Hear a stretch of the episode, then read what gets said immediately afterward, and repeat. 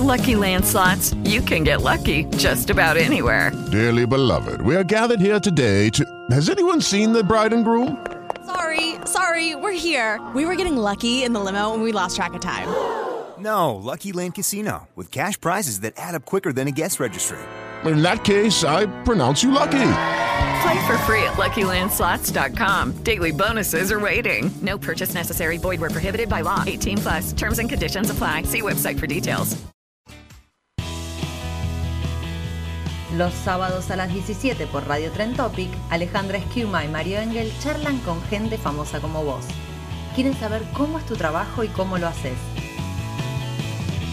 Porque tenés mucho para contar y porque tenemos mucho para escuchar, hacemos famosos entre nosotros.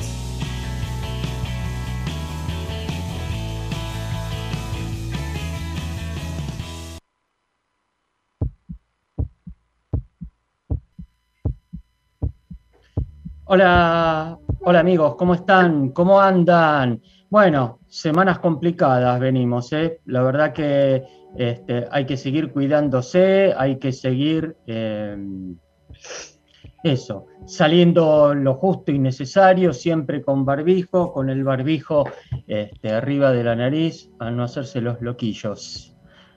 Bueno, Ale, ¿cómo estás? Hola, Lano, ¿cómo estás? Bien, Muy bien. yo estoy bien.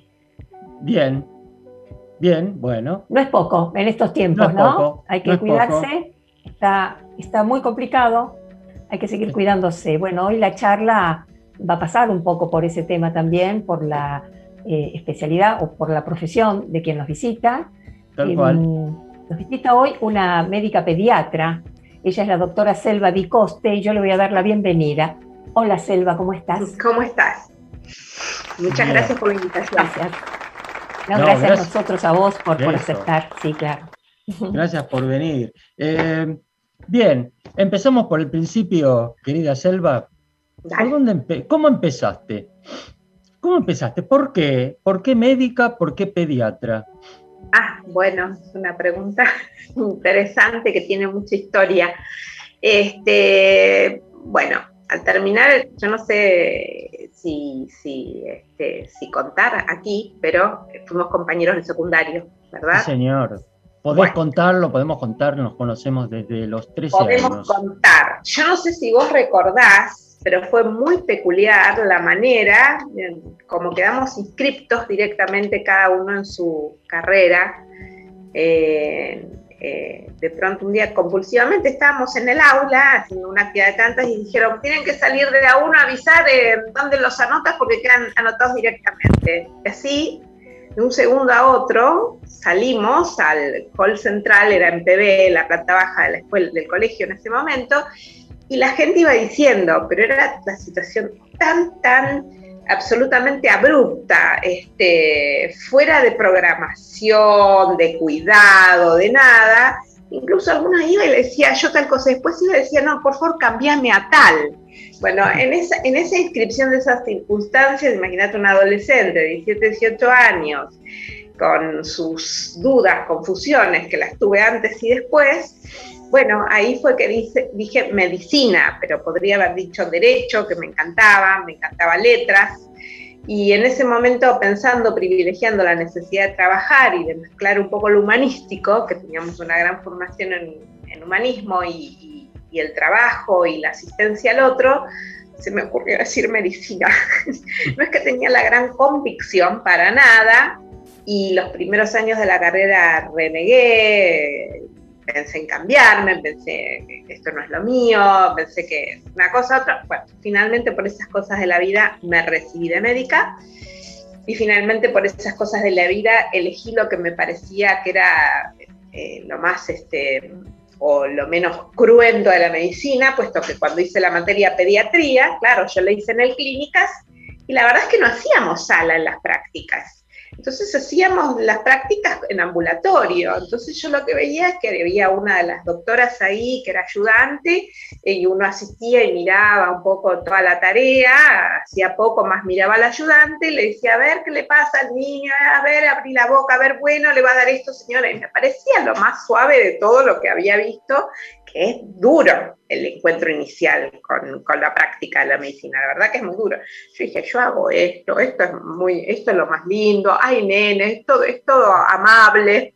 Bien, así fue que cuando terminé la carrera, este, prepararme para entrar al, como se forma uno, no todos, pero muchos, en ese momento pensé hace más de 30 años, a la residencia, y bueno, y entré con, por suerte bien, con buen puntaje, y me dijeron, bueno, si entras y puedes elegir, elegí el hospital de niños. En ese momento no había Garraham, que se supone, se supone el hospital de niños o la casa cuna eran los mejores lugares. ¿Cuál fue mi sorpresa? Cuando yo entré, inicié la residencia en el hospital de niños, no era un cuento de hadas, digamos, porque fue durísimo enfrentarse a, a lo que es el ejercicio de la pediatría en un hospital de pediatría, donde los niños que se internan justamente no es porque tienen angina dolor de garganta o, o este, una, un rash alérgico. perdón, eh, Selva, ¿y entonces en ese momento alguna crisis con respecto nuevamente a la profesión o eso te motivó para continuar? Por supuesto, En primer año fue una crisis tremenda porque era durísimo estar en una sala, encontrarse con con, este, con lo que era la realidad de un niño enfermo es, es bravísimo. Este, así que, de nuevo, crisis total, pero por suerte mi primera rotación fue dura porque fue en una sala de internación que era la unidad 4, no, perdón, la unidad 5, que era clínica médica, estaba el doctor Mendilarzu a cargo, este, había tres hermanos Mendilarzu que tenían un gran, gran desarrollo dentro de la institución y eran jefes de sala no era de nefro, este era de, la unidad 5, había otro, creo que en ese momento a cargo de la terapia intensiva del hospital, y fue durísimo, durísimo, este, y después la segunda rotación tuve la suerte que, este, bueno, todos rotamos por ahí, no es que me tocó a mí la suerte, roté por la parte de ambulatorio, que era todo mucho más amable, que era la, el control en salud, la entrevista con el niño, la medicina muy basada, como era la historia de la institución, en una mirada holística hacia la familia, hacia el todo. Este, entonces, bueno, ahí fue, fueron cuatro meses de recreo y felicidad, porque era otro mundo, de todas maneras, no era, no era un cuento de hadas, porque ya había cero, vos hacías guardias y las guardias eran duras y ahí las guardias eran en la guardia externa cuando rotas por niños sanos, así se llamaba. Y bueno, en la guardia externa del hospital de niños, imagínate, o sea, este, desde el nene con fiebre, va de la fiebre, tiene un cuadro viral, hasta, hasta, yo en mi presidencia todavía, eh, nosotros agarramos la, una de las epidemias de sarampión, que fue tremenda, mm. tremenda, donde, bueno, tenía mortalidad del sarampión, se internaban niños, algunos sobrevivían, otros no, así que fue una experiencia fuerte, la residencia muy fuerte, pero que finalmente me tomó del todo para la profesión. La verdad es que, nada, salí ahí sintiéndome que yo era, era pediatra, que iba a trabajar de eso, y, bueno, fueron muchas idas y venidas, porque después empecé a trabajar en muchas áreas diferentes, y finalmente, bueno, finalmente me enamoré. O sea, si tuviera que elegir, siempre digo, no, todos decimos, la próxima vida no vamos a ser médicos, porque es duro la medicina, pero la verdad que, que no es la profesión más, más remunerada ni mejor, este, pero, pero finalmente, si yo me tuviera que definir, es eso lo que soy. Es eso lo mm. que soy, lo, lo que me gusta hacer, es mi, viste que hay un montón de dichos que uno dice, uno no es lo que hace, sino uno es, bueno, yo siento un poco que soy lo que hago. En mi vida, este, además trabajé muchísimo toda mi vida, la medicina es muy particular porque te tiene siempre, bueno, se imaginan ahora con esto de la pandemia, ¿no? Pero siempre te tiene muy tomado, siempre tenés que estar o leyendo o haciendo, participando. Es, no es hacer un, con sí, perdón. No, te, iba a preguntar, y precisamente, ¿y la pandemia cómo fue? ¿Cómo fue de pronto pasar de épocas más o menos normales a este tsunami que nos pasó por adelante? Para mí fue una situación también muy, muy particular para todos, fue un shock tremendo, tremendo, este, sobre todo los, bueno, depende la, la edad en que estás, el momento de tu profesión, yo tengo una situación particular con la medicina, que siempre hice vida institucional, además de la vida, eh, la, práctica privada. O sea, yo siempre hice hospital. Salí de la residencia, hacía el niño, entre otro hospital y ahí estoy. Siempre hice práctica hospitalaria y aparte la práctica privada.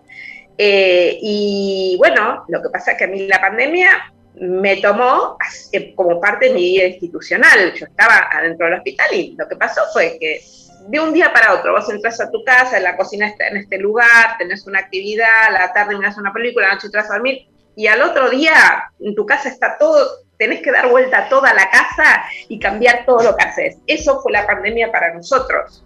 El hospital tuvo que refuncionalizarse 100%.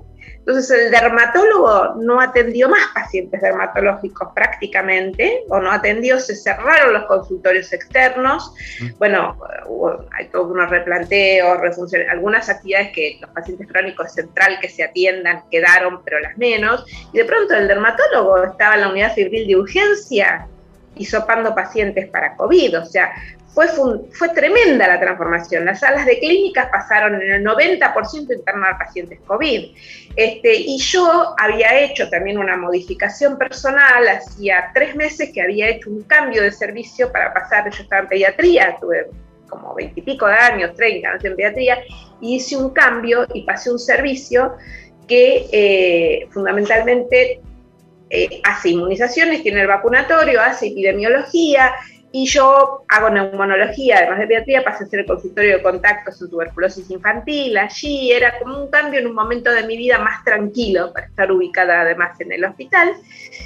Y bueno, y pasé para estar en el lugar más tranquilo que se transformó en un lugar tipo, eh, imaginad, hervidero, porque eh, fuimos el centro de vigilancia epidemiológica del hospital y no nos daban ni las manos, ni las horas, ni los días, ni las noches para hacer la notificación epidemiológica. Es ese cartelito que te pasan todas las tardes que dicen hoy mm. de tantos casos nuevos, de tantos internados. De eso somos miles de personas en todo el país a tiempo real, que era el requerimiento para poder tomar las medidas que necesitaban las diferentes instancias de salud, este, informando qué era lo que pasaba.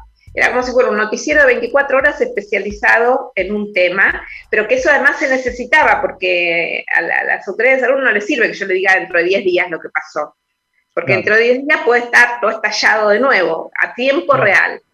Así que, bueno, también fue como una súper novedad, un súper desafío, porque este, de estar en un lugar, vengo acá porque va a ser una etapa más tranquila, dejaba la etapa asistencial pura por lo menos, bueno, se transformó en, un fuerte desafío y la verdad que estuve encantada porque en primer lugar este, fue, fue una energización, porque tuvimos ciertos cursos eh, en el momento de, cómo notificar en epidemiología, eh, de, bueno, fue una movida para todos en todos lados, Además, tremenda. ¿eh? Sospecho, Selva, sospecho que también un ejercicio de, digamos, de adecuarse ni siquiera es, bueno, cambia, a partir de ahora tiene, no sé, esta nueva etapa de una manera estable. Creo que en el día a día, supongo ustedes han tenido que tener en el día a día modificaciones y adecuarse a cosas nuevas, porque el virus este, que creo que, bueno, lo primero fue el desconocimiento, imagino, y a partir de ahí empezar a adecuarse a cada una de las directivas y cambios todos los días cambia, cambia la definición de caso sospechoso, cambia esto, cambia el otro, estamos en miles, nunca viví algo así, porque estamos todos en miles para poder funcionar dentro de la institución y fuera, estamos todos en un montón de grupos, redes que funcionan y se conectan. Fue como, como un shock encima de em, de, cambio en el paradigma de cómo se trabaja y hacia lo virtual, la informatización, este, bueno, de todas maneras, yo me llevé la parte más sencilla igual, porque la gente de las terapias no para, la gente de las salas de clínica no para, la gente de la sala de neumo estuvieron comprando y ayornándose para intentar hacer ventilación de alta frecuencia, para intentar que un grupo grande de pacientes no pase a la UTI, donde la mortalidad es altísima. O sea, de pronto todo, todo fue así. Había que cambiar todo el tiempo y seguimos este, en todo momento. De pronto llegó la, campana, la campaña de vacunación el 29 y nos dijeron para fin de año, miren que empezamos a vacunar en verano, y nosotros decíamos, sí, de acá que organicen, de acá, sí, tranquilos, preparando, eh, sin vacaciones todo el año, entonces en enero nos organizamos para empezar a que, que bajó un poquito a tomar vacaciones. Dijeron, mire que se va la... El 29 de diciembre se largó la campaña de vacunación para personal de salud, que el centro era mi servicio, lo hizo, porque yo pasé ahí. Este, y fue otro shock con todos los instructivos de vacunación, todas las características, toda la acondicionada del servicio. Un servicio que tenía un aire acondicionado 24 horas, tuvo cuatro, porque empezamos con la vacuna Sputnik que tenía que estar en un, en un freezer a menos 18 y las condiciones ambientales. Fue todo un shock. Eh, todo y todo así, todo para ayer, aparte, ¿viste? Siempre para ayer, ya, ya, ya. Así que ah. fue un ejercicio de nada de paz, justamente, pero contenta, porque es una cuestión de, todo fue interesante, todo fue nuevo, este, bueno, contenta, muy contenta. Ahora nos vas a hablar de las vacunas también, ¿verdad? Nano. Claro, en el, otro bloque, en el otro bloque nos habla de vacunas. No es que les pueda contar mucho, pero lo poco que se les cuento. Buenísimo. Lo, eh, Súper interesante lo que nos estás contando. Y vamos al primer corte. Eh, tenemos una pregunta gancho. Mira. Dale. Eh, ah, no, no te la voy a hacer la pregunta gancho. Mira, me arrepentí. Hoy me arrepentí. Ningún, problema. Vamos entonces al, al, corte, el momento Mark Knopfler del programa Let's See You. Vamos, Eli, cuando quieras.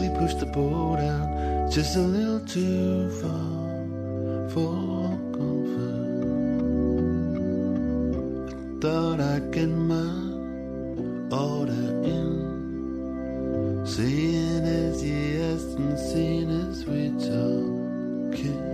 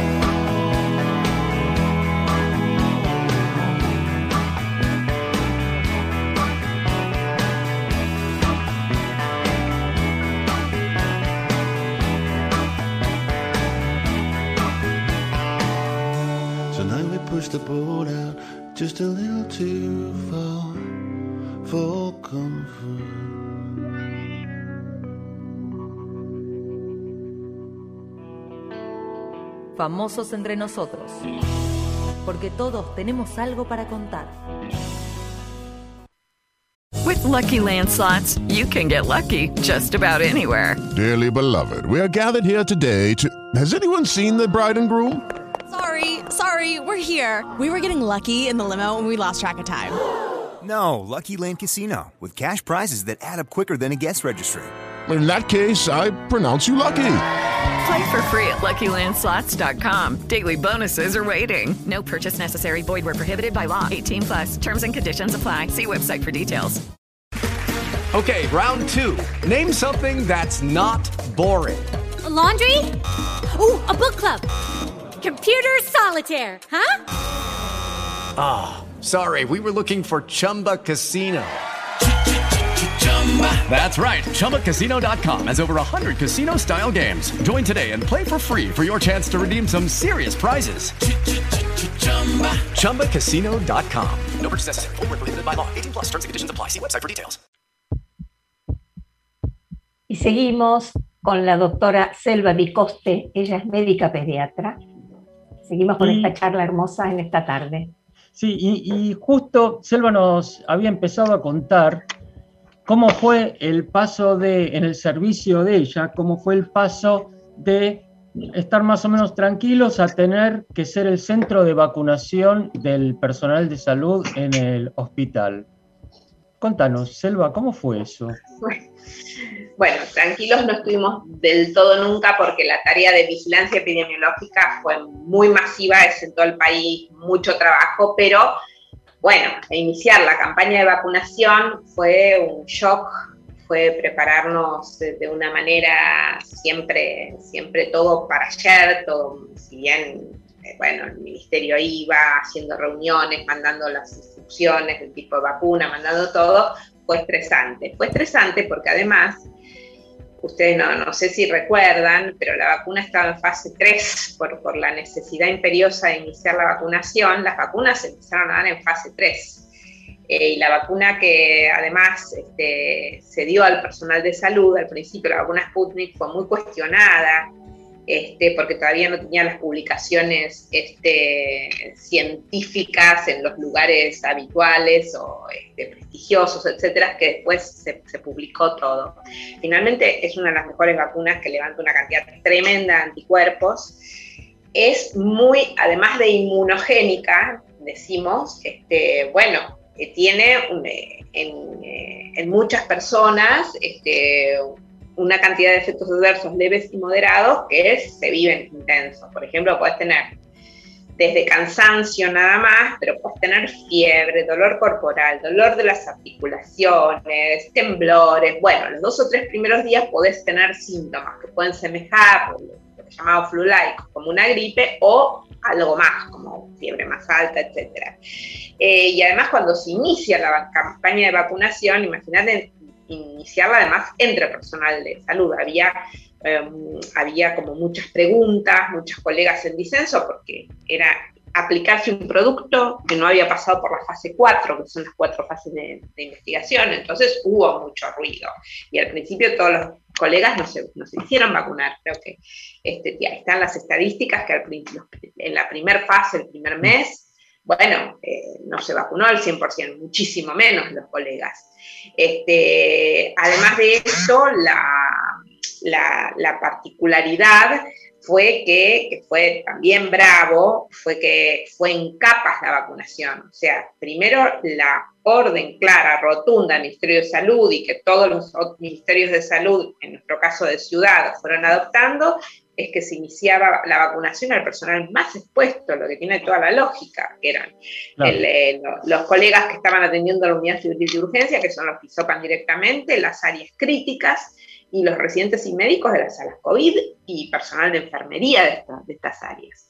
Entonces, primero fue como, como un shock el primer día. Aparte, esto implicó una logística muy diferente, desde que nos tuvieron que poner freezers, aires acondicionados, poner una, una vacuna que no es el manejo más sencillo la Sputnik, porque la tenés que tener en un freezer a menos 18 grados, porque una vez que la abrís tenés un periodo al principio eran 20 minutos, ahora sabe que dos horas de duración, con lo cual al principio se sacaba el frasco de cinco dosis, teníamos a la gente preparada y había que vacunarlos tac, tac, tac, tac, porque se supone que al minuto 15, 20 el frasquito no servía más lo tenías que hacer pasar cinco dosis que tenías, más o menos, además había que hacer, bueno, el registro, ahora se informatizó todo lo que permita que también sea transparente, el registro nominalizado diario de los vacunados, con nombre, apellido, con todo, bueno, fueron muchísimos cambios, muchísimos, muchísimos, antes la, gente venía a pitar con un carnecito, lo, lo anotabas en una en una planilla de papel, te llevabas el papelito y ya está. De eso pasamos a un registro centralizado, informatizado, todo mandando en tiempo real a los, a los niveles centrales,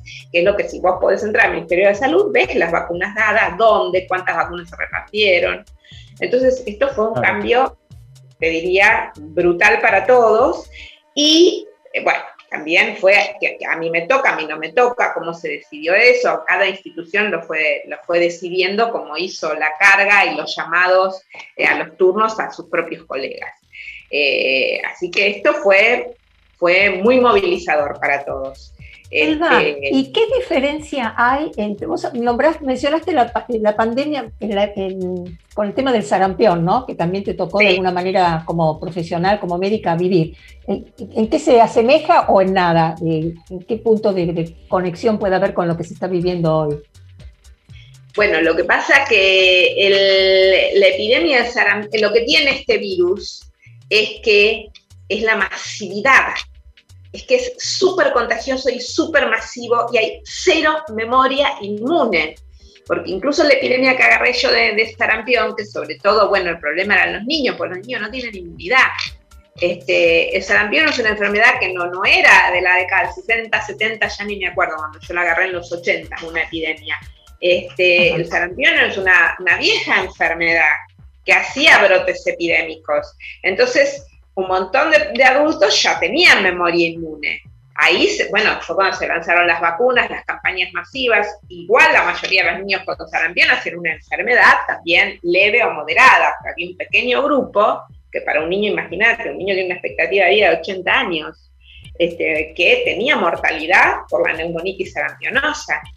Entonces, la, diferencia es que acá nadie tiene hasta ahora, hasta en marzo, cuando se declaró la pandemia, teníamos cero, cero experiencia inmune en la humanidad para, para COVID-19 o SARS-CoV-2. El sarampión, como la varicela, este, como que decirte, otras enfermedades que son de la infancia en general, pero ¿por qué quedaron de la infancia? Porque existían de antes y muchos la habían tenido de niños y ya de adultos es más difícil tener porque vos tenés memoria inmune. El tema es que en los niños es una enfermedad, la mayoría puede ser leve, moderada, pero en los que es grave, puede ser grave y mortal.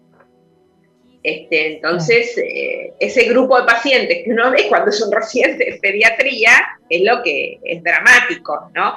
Por eso, la idea del Programa Nacional de Inmunizaciones es llevar a caso cero, que es como se llevó el sarampión en Argentina y en otras regiones. Y cuando hay un solo caso que suele ser importado, este, alguien que viajó y que se contagia afuera, un minutito, este, lo que se hace es el bloqueo con una campaña masiva para que si hay algún caso no vacunado, este, estén todos vacunados nuevamente y se bloquee la diseminación de ese caso. Claro. claro, cosa que con esto es imposible porque como decías vos... Eh, no, no vacuna, no, había nada. Estábamos vírgenes de todo, de todo absolutamente. Ese es el, problema de, las epidemias a la pandemia, cuando un virus muta y es nuevo, que no hay memoria. Entonces, este, bueno, hasta que se genere, ¿se acuerdan de H1N1? Pasó algo así. Claro. Lo que pasa que esta enfermedad es muchísimo más contagiosa y además de todo eh, tiene, bueno, si bien eh, tiene una mortalidad que es primero que no es menor, pero que está acumulada, por lo menos hasta ahora, en un grupo, toda junta, 80-90%, en, en, arriba de los 60 años. Entonces es un grupo súper vulnerable. Claro. Claro. Ese fue el problema.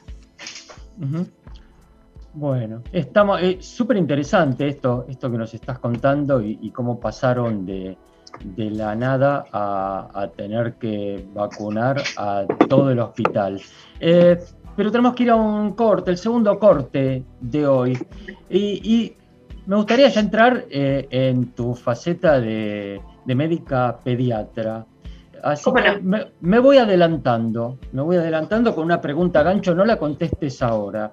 Dale. Pregunta típica, típica que le hacen a los pediatras y a las pediatras. ¿Cómo podés saber qué es lo que tiene un nene, un bebé, si no te lo puede contar? Si no te puede contar por dónde le duele. Vamos entonces, estamos con la pediatra, la médica pediatra Selva Di Coste, vamos al segundo corte. Barro tal vez, Candes Guaso y Paulo Carrizo. Vamos, Eli, cuando quieras.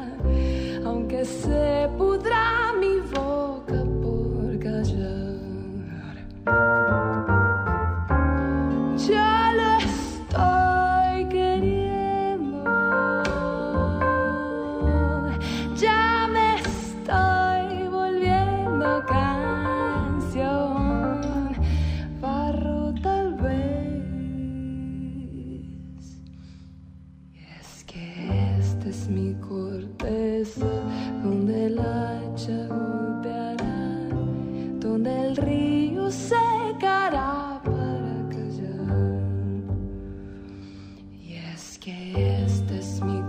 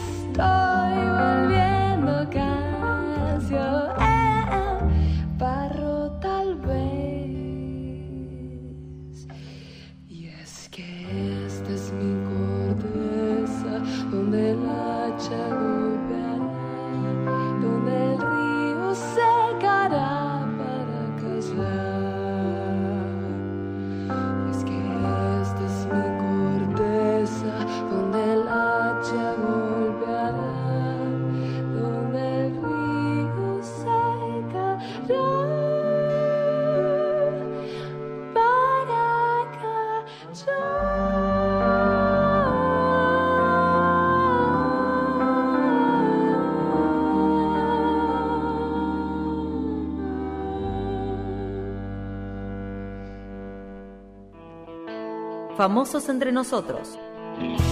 Porque todos tenemos algo para contar.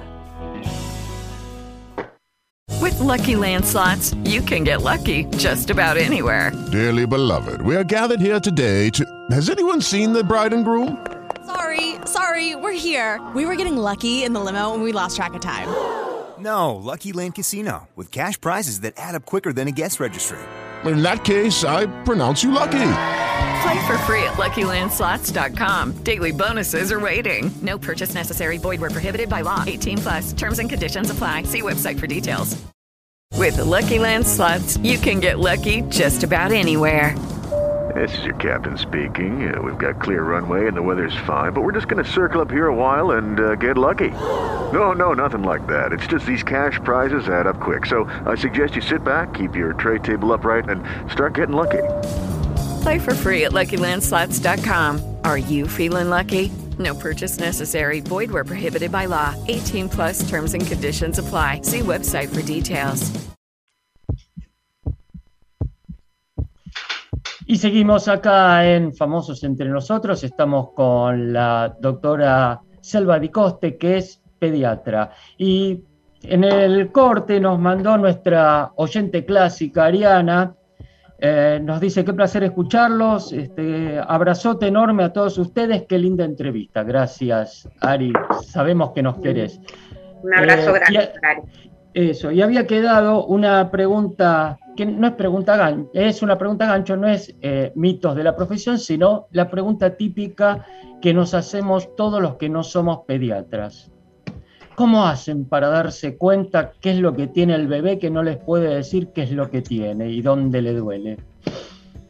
Bueno, es una muy buena pregunta porque Gracias. hace parte, eh, hace, hace a, a una parte importante de la profesión, que aparte es eh, el grupo de menores de un año, en todo caso, o de dos, los chicos empiezan a balbucear y a hablar al año y medio, este, es un, un grupo eh, de pacientes que tiene, es una población de riesgo. Si tiene algún problema, este, ¿Por qué? Porque tiene una inmunidad inmadura, este, un sistema neurológico inmaduro, por lo que vos decís, no te dice, mira, me duele la panza, caga, papá. Entonces, ¿cómo se hace? ¿Qué se hace? Bueno, en parte es el arte.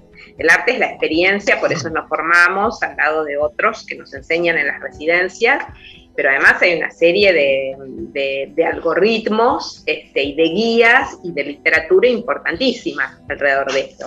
Entonces, hay agrupados, por ejemplo, febril menor de tres meses. El paciente febril menor de tres meses tiene todo un abordaje, un algoritmo, sabiendo qué patologías puede tener, este, eso acercándolo al momento del año y la epidemiología, digamos, un paciente que está en julio, mucho más posible que tenga una patología respiratoria.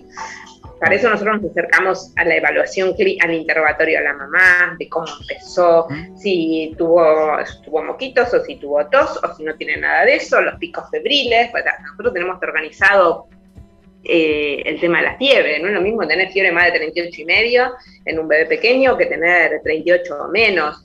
O sea, hay una serie infinita de trabajos y algoritmos que se producen para encuadrar a ese paciente en una evaluación semiológica. Semiología es lo que hace la anamnesis, el examen físico, y con eso nos ubicamos.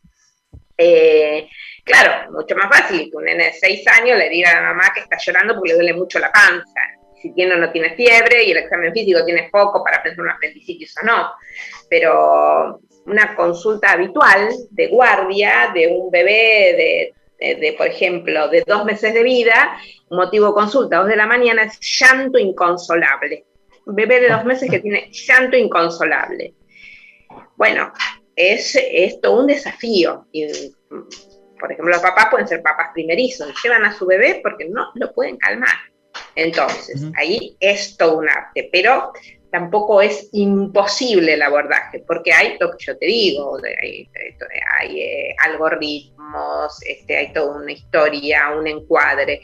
Entonces, primero si tiene o no tiene fiebre, porque un bebé de dos meses que tenga fiebre entra en todo un grupo de estudio de algoritmos para descartar, se llama lactante febril. Y luego hay que ver si tiene o no tiene foco. Si tiene o no tiene foco, implica que vos lo vas a ocultar y vas a ver si tiene algo en el aparato respiratorio, eh, le vas a tocar la pancita, vas a preguntar si tuvo diarrea o no, si vas a ver cómo está su sensorio, su estado neurológico, y todo eso te va a ayudar a encuadrarlo semiológicamente. Pero es muy común que suceda que no tiene nada el niño y tiene llanto inconsolable. Entonces, cuando lo revisamos eh, bien de pe a pa, desde la última unita del pie hasta el último cabello y hacemos un buen interrogatorio y vemos cómo está comiendo, si es de pecho, si es... Bueno, hay una entidad que finalmente descartado todas las otras en un bebé muy saludable que se llama cólico del primer trimestre.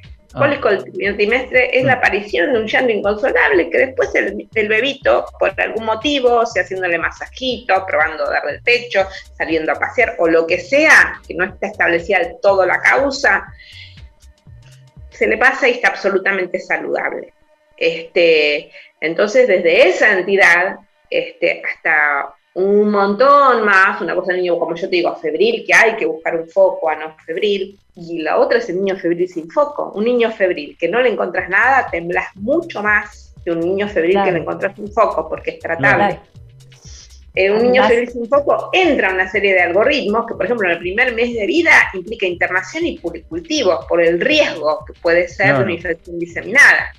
Eh, un menor de tres meses también tiene una serie de procedimientos en emergencias a hacer porque puede tener un cuadro grave si tiene algún parámetro como fiebre más de 38 y medio, alteración del sensorio, este, no se puede calmar ni con la madre ni con otro. Bueno, entonces así es en pediatría con todo. Encuadramos en síndromes, eh, estudiamos de acuerdo a algoritmos, nos manejamos siempre con guías. Este, ese es el arte. Y después suponemos que cuanto más rápido se detecta la causa, más rápido uno puede abordar la solución, ¿no? Como todo, debe ser ahí también un poco el punto de, desesperación, no, pero de preocupación. Te hago una pregunta, eh, entre paréntesis. ¿Hasta qué edad, y si esto ha variado, el médico es un médico pediatra? ¿Hasta qué edad la mamá lleva a su hijo porque se tiene que atender con un pediatra? Y... Sí, ha cambiado, ¿me escuchan? Sí. De edad, para decir que tiene que ser atendido por un, por un pediatra. Te, cuento, qué edad sería? Te cuento, esto ha cambiado, porque antes eh, las guardias, las instituciones cortaban pediatría a los 15 años. O sea, vos atendías al niño, digamos, hasta el inicio de la pubertad, un poquito más, pero ahora pediatría incorporó ya hace 20, 30 años la especialidad adolescencia. Entonces, en realidad, el médico de un niño suele ser su médico desde que el niño nace, o bueno, cuando inició la familia, además del médico, la mirada en pediatría es que somos el médico del niño y la familia, no el niño. Es una mirada mm. más parecida a la medicina general, más abarcativa. Este, entonces acompañamos al niño desde que nace o desde que nos aborda la familia para su seguimiento y hasta la adolescencia, que es también ese hay como una vara diferente para decir cuándo termina hoy la adolescencia, pero por lo menos hasta los 18 años. 18, algunos eviatras que son los especialistas en adolescencia los siguen hasta los 20. Este, así que yo en particular tengo mi propia mirada, después cada pediatra, además de que tenemos todos una formación similar y todos cumplimos con algoritmos y normas generales, este, y tenemos este, una fuente de formación similar, Luego hay variaciones individuales. Yo sigo a mis pacientes hasta los 18 años. Yo considero que un paciente que terminó secundario va a la facultad tiene que cambiar su médico de cabecera ya. Este, pero esa es una cuestión ideológica propia mía, de otros colegas o de diatras que lo siguen hasta los 20 años. Y hay otros colegas que dicen, no, yo mayor de 15 no quiero ver. También uno, de alguna manera, puede seleccionar de acuerdo a su especialidad, sus características, la población, y la población te selecciona a vos también, ¿no? Esas dos cosas, de acuerdo a tu, cuerpo de conocimiento o tu arte. O sea, vos cortás alrededor de los 15, no, no te quedó ningún paciente. hasta los 18. No, no, de los 18. Yo los pacientes que son pacientes míos de toda la vida, y me pregunta, doctora, ¿hasta cuándo estoy con usted? Digo, mira, hasta que te vas del secundario. Ahora les doy a todos la opción y, y me pasa y nos pasa mutuamente cuando sucede la pubertad, que es alrededor de los 10, 12, 13 años en Argentina, este, yo les doy la opción que ellos pueden elegir eh, si son varones, eh, seguir conmigo, pero que si tienen pudor, yo los voy a derivar a un colega de mi confianza varón. Y algunos te dicen sí, y otros dicen no, yo no tengo problema, sigo con usted.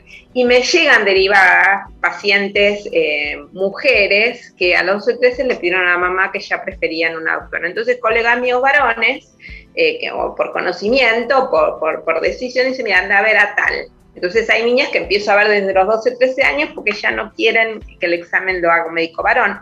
Esto va mucho entre también las preferencias personales de las familias, de los pacientes, pero siempre damos a elegir. Siempre. Al paciente, que lo fundamental es que el paciente esté cómodo y la familia esté cómoda con uno y que la elección sea mutua, porque es un vínculo muy, muy peculiar el médico-paciente. Tiene que haber un, vínculo y un contrato mutuo de elegirse. ¿eh? Este, Porque si no, no hay posibilidad de transferencia, ni de curación, ni de acompañamiento, ni de nada. Claro, este, claro porque es parte, es parte de, la, de la curación también eh, lo psíquico, ¿no? La confianza que le tienen al. Bueno, vos sabés más, más, de esto que nosotros, uh digamos. Ahí tiene una transferencia, una, una confianza este, básica. Entonces, este, en ese marco, es que funcionan las cosas en la relación médico-paciente. Bien. Solía ser, perdón, ¿no? Pero eh, uno recordando también la propia, la propia infancia y la adolescencia, eh, solía tener el, famoso médico de familia, porque la integración se daba con todo el grupo familiar, entonces formaba parte eh, un, profesional que se integraba de alguna manera a la familia, ¿no? Ni que hablar si ya había una amistad, digamos, con, la familia, pero digo, la importancia de, del médico, que además del paciente, imagino, Selva, eh, el paciente es, además del paciente, seguramente su entorno, ¿no es cierto? Y su familia, ¿no? no, no, no lo podrías haber definido de la mejor manera, porque nosotros no somos médicos del paciente, somos médicos del paciente y su familia, porque es el niño y su nido. Y yo creo que si a alguien, algún grupo nos parecemos los pediatras, la verdad es al médico de familia, porque en realidad, y además, eh, después, bueno, hay, historias más largas, nosotros los pediatras nos enojamos mucho cuando surgió la, medicina eh, familiar y general y la residencia de su desarrollo en Argentina, porque fuimos muy celosos de que iban, nos iban a sacar trabajo, bueno, esto no ha sucedido en realidad para nada, pero si algo nos parecemos los médicos pediatras es a los médicos de familia. Y a mí me pasa más de una vez, porque aparte el adulto tiene una, una actitud muy particular, por los chicos hace todo, que no le falten vacunas, que bueno, depende también de cada ámbito, pero la verdad que el centro de la vida de los adultos son los niños. Este, y los llevan y hacen, y van a los controles, van a, van a la guardia a cualquier hora, pero eh, por el adulto mismo no se da ese permiso hasta que no está muy complicado. Entonces, muchas veces yo hago pediatría y neumonología infantil. Y dice, doctora, vos no me podés atender porque ando con una puntada, porque vos no me daría, bueno, pero ¿por qué no tomás? Hay gente que tiene aparatura social, viste, prepago, digo, ¿por, qué no tomás un turno? Dice, no, para mí no. ¿Te parece? Bueno, me podés dar algo o sea que en realidad la gente también opera, o si no, uno es mucho el derivador hacia otras especialidades, porque te tienen confianza. Selva, ¿sabes que este, eh, mi cuñado no anda bien? ¿Me derivas un buen monólogo de adultos? Eh, eh, eso pasa, hay un buen vínculo de confianza, porque una además, porque hay una razón central, uno ve mucho al paciente y las familias te ven mucho. El pediatra y el ginecólogo es alguien muy presente en la familia, en los sanos, no hablo ya de cuando estamos hablando de enfermedades, enfermedades crónicas agudas, en lo que es salud y, digamos, encuentros múltiples a lo largo de la vida, eh, viste, yo a veces veo más a los niños, a algunos niños que a los míos de la familia, porque, porque, porque en el primer año de vida vemos a los niños para control una vez por mes, el segundo año de vida cada tres meses, el tercero cada seis, luego los vemos anualmente. Entonces hay un contacto, además de que cuando hay un incidente, una intercurrencia aguda, que en general por suerte son benignas, son virales, los ve su médico, si no es que son las 2 de la mañana y una cuestión urgente y van a la guardia. Entonces esto hace que haya un vínculo muy particular. Este, bueno, eso. Y se debe extrañar después, ¿no? Cuando ya tiene que de alguna manera hacer un cambio el paciente, el profesional se debe quedar también, a lo mejor, con, con esto de que, bueno, lo, debe, lo debes extrañar Es mucho. mutuo, sí. Sí, Selva, ¿cómo es un día tuyo? ¿Cómo te desconectás? Mira, te llevo a otro lado, digamos. ¿Cómo haces para desconectarte si es posible esto con tanta, con tanto este, con tanta actividad y en este tiempo, digo, ¿no? ¿Cómo, cómo haces? Mira, la medicina no es un, eh, la medicina no es una actividad de, de fácil desconexión. ¿Por qué? Porque no es algo que vos cerraste la compu, te fuiste a la oficina. eh, Claro. Eh, La verdad, bueno, además los pediatras en particular, por esta cuestión de ser un poco el médico de cabecera, en general en el ámbito que no es público, eh, eh, damos alguna mensajería al paciente, con lo cual en realidad estamos conectados todo el tiempo y cuando alguien te necesita, por lo menos el mensaje, sí, acércate a la guardia, no, te veo mañana. Eh, y la medicina es una actividad que medio te lleva 24 por 24, porque siempre estamos en ayer, o sea, siempre hay algo nuevo cada dos minutos. La Claro. información es desbordante y no, obvio que no podés con toda la información que hay, pero por lo menos tenés que seleccionar, ir a lo básico y ir a las novedades que te hacen a tu especialidad o a tus intereses para tus pacientes mínimamente. Entonces, no es fácil, eso es un problema que tenemos los médicos y que tenemos que abordar, que no es fácil desconectarse de tu actividad. Y además de todo, por H o por B, más allá que todos protestamos, que nos pagan mal que esto, que el otro, hay protestas varias, finalmente estamos muy, muy involucrados y yo creo que finalmente haces medicina porque te gusta, porque rico no te haces, en Argentina es algo muy poquitos, este, porque trabajas muchas horas, pero hay algo que te hace que, que, bueno, que creo que finalmente es eso que llamamos vocación y que, que no lo nombramos, pero hay algo de esto, si no, no lo puedes sostener, ¿eh? Si no, no lo puedes sostener, porque, porque no es una carrera liviana. No es una- Claro. Vos pensás que desde que un estudiante decide iniciar medicina hasta que está en condiciones de entrar al mercado de trabajo no formativo, pasan alrededor de 10 años. 10 años. Está el CBC para ingreso, los 6 años de carrera, el, ya son 7, ¿no? Hacen un año que se llama IAR, que es rotar por los servicios de medicina básica como último año, y vamos con 7. Y nadie termina la, carrera con 7 años y dice, hola, soy médico, vengo a trabajar. Está la formación de posgrado, que en general es por sistema de residencias, de concurrencias, de cursos especializados de lo que son más o menos 3, 4 años más. O sea que para empezar a decir ahora llegué, son alrededor de 10 años. Claro. O sea, es, es, es importante la dedicación. Y después de eso, bueno, en realidad, no es que empezás el primer día y tenés una profesión desarrollada. Hay que seguir, seguir y seguir, congresos, formación de posgrado. Es intensa, no es una carrera claro. liviana. Pero bueno, yo finalmente estoy contenta. Tanto, Claro. tanto Sí, te sí, resistías, aburrís. finalmente la No medicina te encontró, te encontró a vos la medicina, no te dejó ir, no te dejó ir, Yo, ¿eh? yo creo que sí, yo creo que sí. Pero creo que lo fundamental, si yo te que definir, es aburrirnos. Claro, Claro. claro. Bueno, es muy importante. difícil aburrirse. Es importante no aburrirse en tu, en tu profesión. Y, y hablando de esto que no- nos venías contando, eh, es, es, no sé si un mito o es real, que eh, los progenitores primerizos viven llamando a, a las y los pediatras por cualquier cosita que tiene el nene. ¿Se incrementó esto con la pandemia? Eh, no, yo creo que es igual, pero no es que viven llamando, como digo yo. Al primero te, te llaman un montón, un montón. No, no todas las personalidades son iguales. Hay gente Obvia- que tiene bajo nivel de alarma y bajo nivel de demanda. No sé si es lo que más prefiero. Este, y hay otros que tienen, son muy aprensivos y tienen un alto nivel de demanda. Y claro, tu primer bebé es tu primera experiencia y ahora han cambiado, digamos, los parámetros en la sociedad. Antes estaba la abuela, la madrina, la eh, que todos opinaban, las familias vivían en núcleos familiares grandes. Ahora como que no, yo primero le pregunto a mi médico, este, eh, está puesto Claro. como en un lugar particular, ¿no? Ah, Cuando no se googlea primero y se llaman re asustados porque encontraron que el nene llora y puede tener meningitis, y en realidad lo menos común, llora por esas cosas, ¿no? O sea que la información no es saber.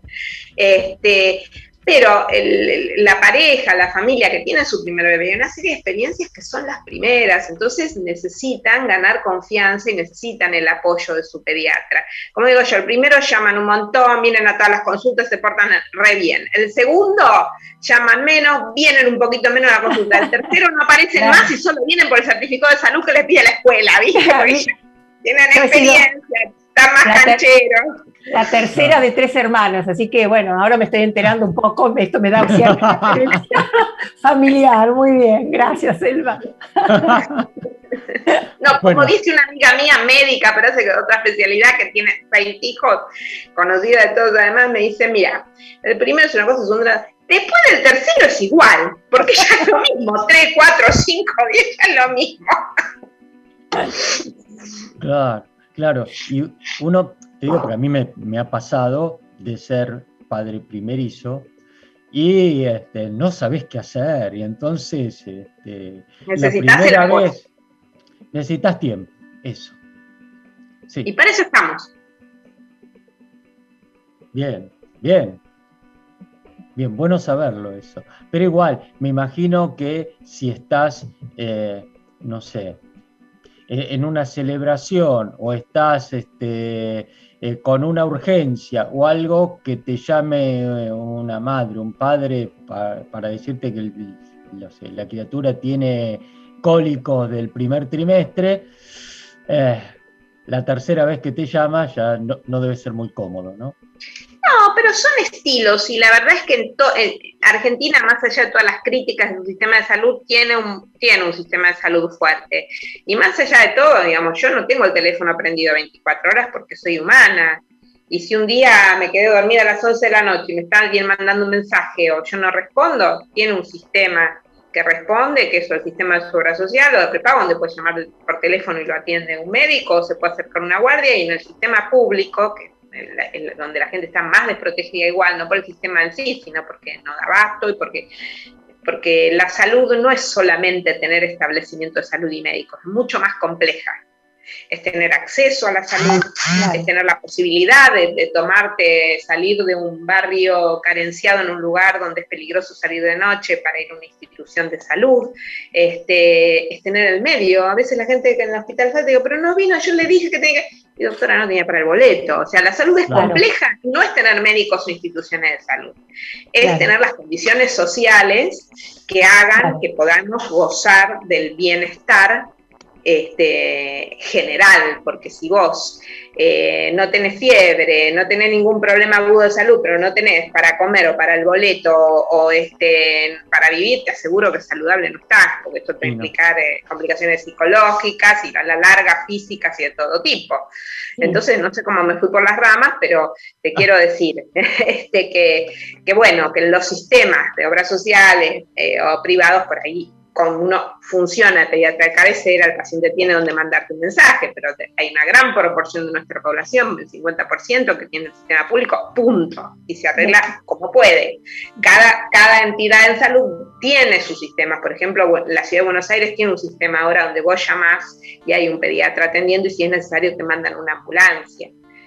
Este, pero bueno, es compleja la salud, este, es un Sí. país grande con diferentes situaciones. El tema de la Eh, política sanitaria va por un lado, uno a veces, muchas veces rescata el personal, la persona, los médicos, Mm. las tareas inmensas que hacen, más allá del sistema, que a veces puede ser absolutamente no, no contar con las mejores condiciones, ¿no es cierto? Porque Claro, como se traduce en una política, eh, me parece Ahí. que el tema va por un lado y muchas veces a uno le ha pasado esto de advertir la- el, el personal, los médicos, lo que hacen, más allá de las condiciones, ¿no es cierto? Que no son justamente a veces las más favorables. Esto es, Claro. esto, en, en este sentido también quiero transmitirte todo nuestro agradecimiento porque imagino que debes encontrarte también con situaciones nada fáciles en este sentido, ¿no? Eh, Claro, Selva, Tal cual. Te tal tengo cual. que decir algo, con- con- con- con- lamentándolo. Estamos cerrando un poco el programa. A ver si podemos, ah, no sé, alguna última consideración que, que no, no te hayamos preguntado, ¿no? Y si no, las ganas de tener otro programa, porque han quedado muchas preguntas. Claro, esto es como, no, es muy complejo el tema, porque la, lo que es el sanitarismo es un tema enorme y trascendente que lo empezamos a vivir del todo con lo que es una pandemia, en el que yo no soy especialista ni es lo mío, este, pero es un tema interesantísimo. Este, yo solo soy una pediatra que atiendo te agradecemos infinitamente la presencia de hoy, Selva, con la doctora Selva La doctora Selva Dicosta ha estado con nosotros, pedimos el aplauso como siempre para agradecer. Gracias, Selva, por esta charla. Gracias, a ustedes. Muchas gracias, Selva. La verdad que hemos aprendido mucho este, y nos queda muchísimo por aprender porque nos pasa siempre los este, nuestros invitados eh, tienen tanto para contar que nos quedamos cortos. Agradecemos a eh, Eliana, nuestra operadora, Eliana Gómez, a Cristian Carbone, librodearte.com.ar y Alejandro Samaritano y el Cineclub Núcleo. Muy bien. Nuevamente la doctora Selva Dicos, te le agradecemos y nos reencontramos el próximo sábado a las 5 de la tarde en Famosos Entre Nosotros por Radio Tren Topic. Que tengan una muy buena semana y cuídense, así todos la podemos pasar mucho mejor. Chao.